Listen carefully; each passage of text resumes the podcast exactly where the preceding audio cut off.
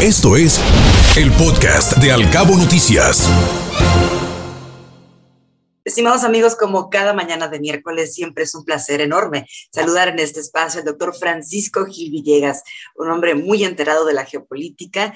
En este momento nos va a platicar acerca de cómo se encuentran las cosas en el planeta. Doctor, qué gusto saludarle. Muy buenos días, bienvenido como siempre. Muy buenos días, Ana Bárbara. En efecto, hay que hacer el día de hoy una comparación geopolítica de lo que eh, ha pasado en Ucrania y lo que sucedió la semana pasada con la visita de Nancy Pelosi, eh, representante de la Cámara de Representantes de los Estados Unidos, a Taiwán, en donde pues en ambos casos se ha producido una eh, disposición por parte de Rusia y China a reclamar lo que ellos consideran que es parte integral del propio territorio chino y ruso y que no reconocen, eh, de hecho, la independencia y la soberanía eh, de Ucrania en el caso de Rusia y de China eh, y de Taiwán en el caso de China.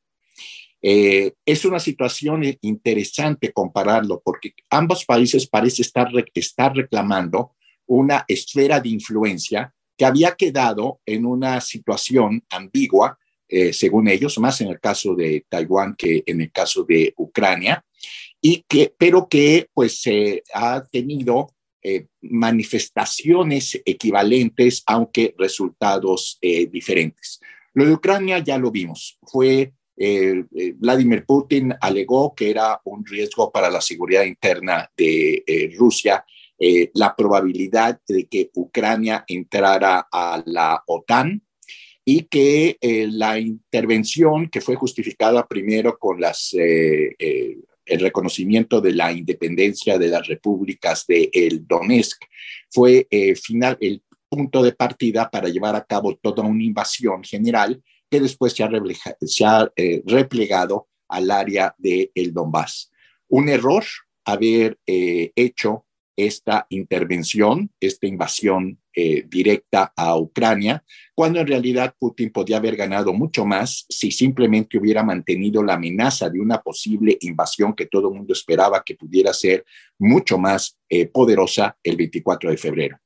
En el caso de Taiwán, tiene una larga historia de la República Popular China en el sentido de considerar que cualquier cosa que afecte el statu quo que hay de relaciones entre una sola China, eh, para el reconocimiento de una sola China y la isla de Formosa, eh, es algo que pues genera siempre conflictos cada vez que se toca ese tema.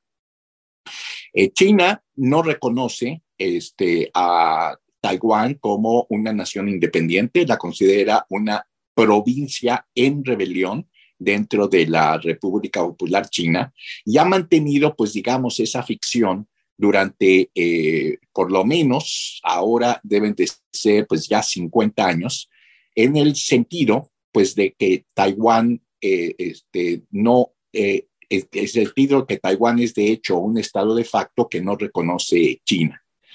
Ante la visita que llevó a cabo la representante, la, jefa de la Cámara de Representantes de Estados Unidos, Nancy Pelosi, eh, la semana pasada, a pesar de serias advertencias por parte del gobierno chino de que eso sería una grave provocación, generó pues una reacción realmente muy grande, tanto en el ámbito diplomático, que quizás es el más importante, como en el ámbito bélico.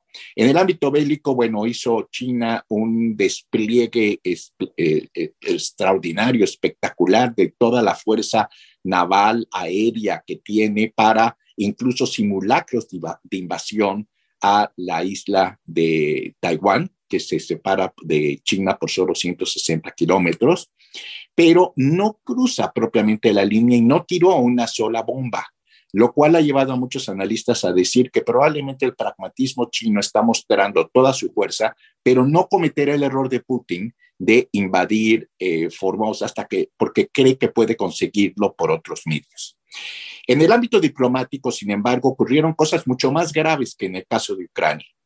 China suspendió la cooperación entre Estados Unidos y China en la repatriación de inmigrantes ilegales de asistencia judicial penal para cualquier persona que pueda entrar en un conflicto legal de, de, un ciudadano estadounidense que puede entrar en un conflicto legal en China, para el control de drogas, para las conversaciones sobre el cambio climático, lo cual ha sido reclamado muy este, airosamente por el secretario de Estado Blinken, y la lucha contra delitos transnacionales. Con esto, pues ya, eh, también eh, se han suspendido llamadas telefónicas entre dirigentes militares, así como las cooperaciones entre el Departamento de Defensa de Estados Unidos con el mecanismo de seguridad, eh, de consulta de seguridad marítima de China. Son muchísimos aspectos de diplomacia que se cierran y en este sentido, eh, eh, diplomáticamente es mucho más importante lo que ha ocurrido en Taiwán que lo que ocurrió en Ucrania. Porque debemos recordar que el estatus de Estados Unidos, que le, que le han cuestionado su ambigüedad estratégica para reconocer una sola China, se dio en 1972, cuando, usando los Estados Unidos al gobierno de México de Luis Echeverría, se promovió el ingreso de eh, la República Popular China a la Organización de las Naciones Unidas.